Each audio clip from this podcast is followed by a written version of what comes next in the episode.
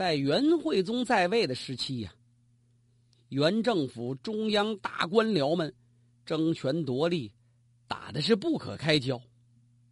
同时呢，地方政府中的中下层官僚们也在为搜刮百姓钱财而努力拼搏呀。你想那老百姓得多倒霉吧？上层官吏搜刮的是下层官吏的钱财，还有一个名目叫拜见钱。下级要见上级得交钱，这叫拜见钱。官吏转任搜刮属下吏民的迎送之钱，称为人情钱。下属有求情办事的，这叫人情钱。逢年过节。搜刮百姓钱财称为追劫钱。日常办事儿搜刮百姓，那名目更是五花八门，无奇不有了。另外，由于受到朝廷党争激烈的影响，地方官吏的委任已经不是用政绩的优与劣来作为衡量标准了，而是根据年龄的大小，年纪超过六十五岁的优先委任。为什么呢？岁数太大了，这些老官员上任之后要竭尽全力搜刮百姓，他怕他活不了多少天了。您想，这地方上能太平吗？很多地方上的政府官员因为贪污，因为肆无忌惮，使得地方政府职能陷入瘫痪状态，而发行纸钞政策的失败。使政府所印的钱币迅速贬值，这贬值带来的损失直接也转嫁到老百姓头上了。当时老百姓对元朝政府的腐败已经是恨之入骨了。有人做了一首《醉太平》，给予深刻揭露啊。词曰：“堂堂大元，奸佞专权，官法滥，刑法重，黎民怨。”人吃人，超买超，何曾见？贼做官，官做贼，混咸鱼，哀哉可怜呐！政府的腐败已经让大元帝国的行政能力是大大降低呀！再不进行改革，随时就有崩塌的危险。可正所谓祸不单行，连年的自然灾害。让元朝是顾此失彼，难以招架。当时灾害最深的，主要是水涝、旱灾跟地震，这三灾让人难以生存呐。至元元年，江西大水灾，百姓饥荒，元朝政府出米七点七万担以赈灾呀。在至元二年转年六月。陕西又发生旱灾，刮暴风，麦粮受损。这年五月，南阳邓州一带又大雨倾盆，白河泛滥，大水为灾。同年，江浙各地大旱，从春天到秋天一滴雨都没有，饥民多达四十万户，政府用于赈饥的粮食高达十余万担。面对连年的自然灾害，元惠宗并没有什么具体的抗灾措施，自然灾害仍在加剧。至正三年夏秋之间，河南大雨倾盆，百姓受灾，政府被迫出粮十万担用以赈灾。转年夏天，黄河又泛滥了，平地水有两丈多高啊！山东曹州、冀州。兖州皆受其害，饥民相食啊，出现人吃人的状况。没多久，江南部分地区又刮暴风、发地震，海水都上了岸了，造成大灾荒。至正八年，全国各处都出现灾害，大部分以暴雨为主吧，城墙被冲垮的比比皆是。广西一带出现山崩，漓江泛滥。北边黄河、汉水大的河流一旦泛滥，就灾祸无穷啊！到至正九年，各地没有不闹水的地儿，黄河北溃，又南溃，先奔北后奔南，酿成大面积水灾啊！接着长江、汉水、蜀江也相继泛滥，由此导致了农民大量破产，被迫为寇为盗。当时的官吏多次上言说：“各处水旱，田禾不收；湖广、云南盗贼风起，连年水旱，民多失业。”等等啊，让皇帝拿主意啊！惠宗是连下诏令，减免受灾地区的田租税收，而且由政府出面发赈济粮，赈济灾民。但这些都是权宜之计，治标不治本呐。救得一时之饥荒，却根本解决不了老百姓的生计。大规模的农民起义即将爆发，谁胜谁败，简直是难以意料啊！早在成吉思汗四处征讨的时候，就曾经规定，凡被其征服的民族国家，要多派美女公主上贡，任其收入后宫。蒙古统治者。将这些进贡或是掠夺来的女子分别供养，形成了许多各自独立的行宫所在。但是，得以被立为正宫皇后的，多半是自古就与蒙古通婚的蒙古红吉拉部的妇女。那也就是说，要想扶立为正宫，也得看你的出身呐。作为初期即已经臣服的高丽。曾经多次被迫向蒙古进献子女、进献内侍，以充为后宫之用。在世祖忽必烈的时候，曾经明令高丽女子出身低贱，不准立他们为后妃，甭说皇后了，丽妃都不允许。这个传统一直保持下来，为历任元朝皇帝所尊奉。赶这位元惠宗继位时候，这情况发生变化了。当时政局主要被文宗的皇后不达失礼跟权臣燕铁木儿这两派所把持着，所以他选定的是燕铁木儿的女儿作为皇后。当时这个举措是出于特定条件下的政治需要。随着燕铁木儿家族的覆灭，这位燕铁木儿的女儿曾经是皇后的达那失礼也被人杀了。那么这个皇后。是政治的牺牲品。不多久，元惠宗又册立新皇后，这回可是从蒙古贵族红吉拉氏部落中挑选出来的。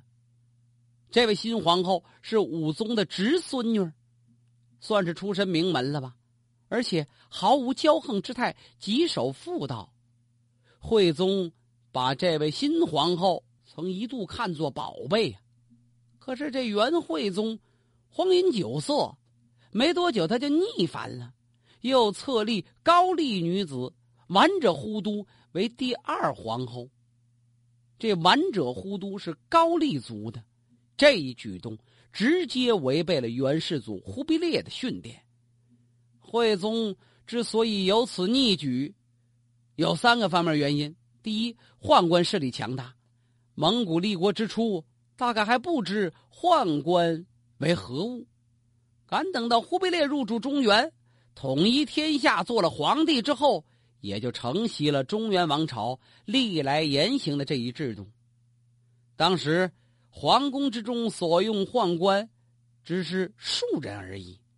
由于政府职能、内廷事务的增多，赶到了元朝的惠宗即位时候，宫中宦官已增至上千人。元朝这一代。应该说，后宫皇后掌权的很多见，但是他们行使权力也往往通过宦官，这样一来，宦官的势力就更大了。而这个时候，高丽族的大臣又在朝中掌权，他当然要发展本族的势力了。还有一个，这位高丽皇后完者呼都，的的确确，史书记载她长得十分迷人，在高丽的时候。本来出身低贱，被送进皇宫后，原本是一般的侍女，主要负责惠宗皇帝饮茶之事，倒个水什么的。因为他年轻貌美又极端聪明，再说了，惠宗曾经在高丽流放过呀，所以惠宗对他十分怜爱，关系是越来越亲密。惠宗对这完者忽都的宠爱达到了要立后的程度。还有一个原因，是出于皇储的关系。惠宗立的那位贵族皇后伯颜忽都，生子名叫真金，怎么这重名啊？跟忽必烈的儿子一个名字。呃，这个重名现象很多见，但是命运相重，就有点让人不可思议了。名字重复，命运也重复吗？这个真金两岁就夭亡了，那么这位高丽皇后就受了重视了。高丽皇后完者忽都为元惠宗生了一个儿子，叫爱优十里达拉。那么前一个皇后的儿子没了。这个皇后生的儿子，就可以作为继承人了。冲着儿子也得给他母亲扶正了呀。现在只有让这爱优十里达拉作为皇位继承人，那么他们的母亲高丽皇后就应该扶正。就这样，甘冒违背祖训的罪名，元惠宗把这位完者忽都正式立后了。至正八年，监察御史给提出来。当年忽必烈的誓言，反对册立这高丽人做皇后的做法，但是惠宗没有采纳，反而在此后下令，命令翰林国史院、太常礼仪院所有官员拟定这位高丽皇后完者忽都祖上三代之谥号，加王爵，加以尊崇啊，就为抬高他的门第，抬高出身呢。与此同时。高丽皇后所生的儿子也被立为皇储，成为事实。惠宗皇帝对自己这儿子爱要十里达拉学习维吾尔文、汉字都很重视，他请来了当时的大儒生李浩文出任太子于德、太子赞善等等职务啊。这李浩文教太子教了好些年。后来太子突然有一天顿悟了，前面说咱们提过呀，看着他父亲学习印度秘法，这太子一跺脚，我学好几年没学明白，今一宿听佛法就听懂了。就这位，您想能有多大出息？惠宗为自己这太子建立了专门的学习单位，有多少名官员帮着他一块学，就那个也没教明白了。这皇太子随着年龄不断增长。对权力的欲望是日渐加强啊！他迫切希望父亲能赶快禅位于他呀。在执政中期，皇太子摄政邻国，已经主持国家大政了。太子的心腹跟他的手下互相勾结，打算控制朝廷。他们倚仗着有皇后与皇太子的庇护，结党营私，胡作非为啊！朝中大臣呢，大多数害怕皇后这一党的势力，所以就依附在太子这一党手下，那就跟着一块儿对抗皇帝吧。当时有惠宗的亲娘舅叫老迪沙呀，做御史大夫。这老迪沙作为帝党的首领，当然关系皇帝的安危了，掌握中央监察大权。他看见后党势力的活动。一千三百六十三年，皇帝的老舅老帝沙为了打击后党势力，首先将目标对准了高丽皇后跟他的老同乡大宦官朴不花呀。老迪沙这一次抓住了朴不花的把柄，使得朴不花引咎辞职啊。没多久，皇太子跟皇后联起手来，又把老迪沙由在那位置上给拽下来了。这位皇帝的老舅被迫离开都城，前往封国。在这一次交锋中，老迪沙败阵下来。没多久，皇后的扶持下，大宦官朴不花又官复原职了。皇太子诬告老迪沙图谋不轨，会从假意调查，实际暗中派人保护老迪沙呀。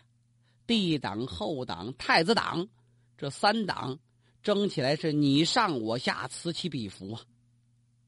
在帝党后党把朝中争了一个乌烟瘴气的时候，这些人分别都在勾结驻守外地的武将，作为外援，当时帝党的老迪沙跟驻军在大同的伯罗帖木儿相交甚密，在惠宗的支持下，他投到了贝罗帖木儿的军中，以求庇护啊。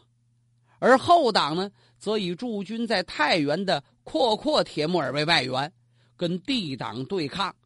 这两个铁木儿这就算飙上劲了。一三六四年四月九日，贝罗帖木儿首先发难，曾经一度占领居庸关。见着皇帝本人的面眼看太子这一党、皇后这一党就完全失败了。但是时局反复，太子两次出逃。没多久，把帝党的这一帮大臣斩杀殆尽呢，全都杀完了。帝党完全失败了，太子还等着禅让呢。这皇帝就是不答应。皇太子虽然掌握大权，怎么也就当不了这皇帝。说亲自把他爹杀了吧，还没那个时机，他也没那个胆量。正在这时，天下大乱，各地起义纷争啊。朱元璋。率领北伐军已经抵达河南了。五月，朱元璋抵达汴梁，跟大将们商量下一步的作战计划。徐达根据元朝廷外援已决的军事形态，建议是直取元都啊。朱元璋表示同意。七月份，北伐大军汇集德州，步兵、骑兵、水师继续沿着元修新运河北上。连战连胜，下长芦，克青州，到直沽，大都震惊。到直沽就奔了天津了。北京能不慌吗？鉴于形势，惠宗跟太子撤销了大府军院。但此时元军阵脚大乱，再也没有能力去抵抗北伐的明军了。在七月二十八这天，明军击败了元军一万多人，占领通州后。元惠宗认为气数已尽，否定了有的大臣死守大都等待援军的建议。他带着后妃跟太子一干人马，在夜幕中退出大都，逃往上都开平。这一年的八月，徐达率领北伐军进入了大都城。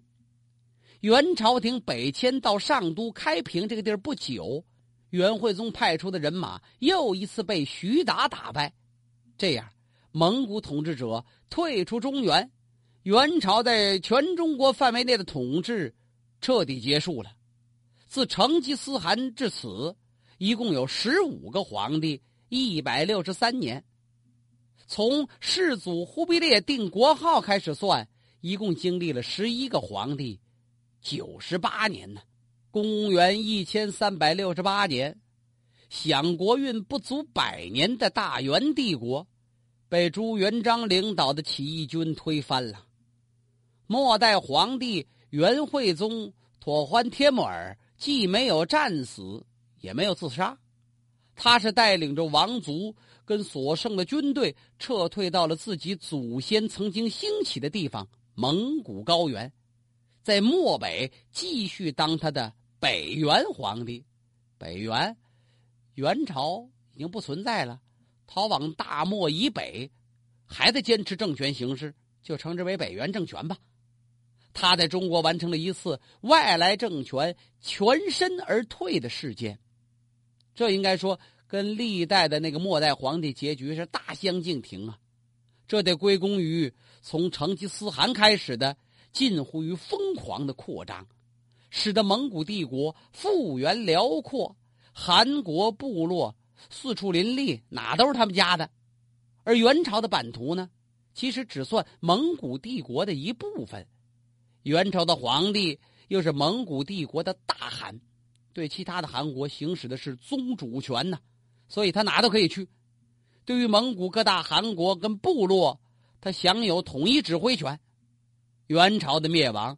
只是使蒙古帝国失去了中国的领土，而名义上的蒙古帝国是依然存在。当昔日的农民领袖明太祖朱元璋派使者送招降诏书，让元惠宗投降的时候，元惠宗还做了一首七律呢吗？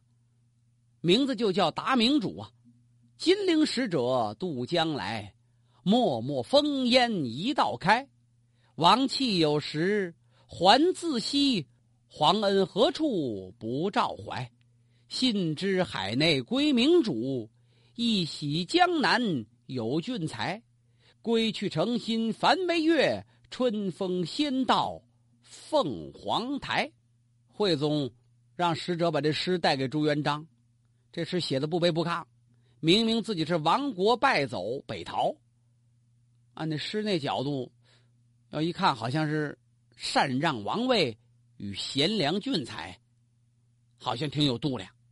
既然海内已经有了明主，俊才治理，自己当然心悦诚服，弃土北走了。这种态度在历代帝王中也是绝无仅有的。这种胸怀，这种度量，愣装反正是装不出来呀。大都沦陷了，仓皇北归了，这是多大的打击呀！对于这位元惠宗来说，能说心里不痛苦吗？虽然他依然还是蒙古各部的大汗，但也不能排解他去国怀乡的忧烦。尤其是明朝军队纷纷向蒙古高原进发，对于他的继续打击是接连不断，使他惶惶不可终日啊！终于在公元一千三百七十年五月二十三，元惠宗妥欢铁木儿怀着悲愤跟郁闷。在蒙古高原去世，享年五十一岁啊。元惠宗一死，他的儿子早想登基的那位太子艾佑什里达拉可高兴坏了。艾佑什里达拉连忙在哈拉和林继位，称为毕力克图汗呢，年号是宣光，这就是北元的那位元昭宗。他把北元政权又维持了八年。厉兵秣马的，盼望有朝一日重登中国皇位，但是元昭宗没有实现这一愿望，不光不能够南下回到中原，而且还时刻面临着深入到蒙古地区的明朝军队的攻击。明朝大将徐达率军攻向哈拉和林，这是蒙古黄金家族的大本营啊，是权力跟荣耀的象征。一旦被明军攻破，蒙古帝国将彻底在世界上消失啊！所以蒙古人的抵抗十分激烈，而明朝的军队由于战线过长、后援不济，受阻于土拉河畔。总的看来，这一次明朝对北元的战争以失败告终。明朝在短时期内也再不敢深入北方草原作战，而北元政权。则争取到了喘息的时间，双方在边境地区不断发生拉锯式的冲突，其中以北元方面失败为多。公元一千三百七十五年，北元皇帝以为古宫的大将阔阔铁木儿死于漠北，这下使北元军队失去了一位能征善战的骁将，北元政权还能够久长吗？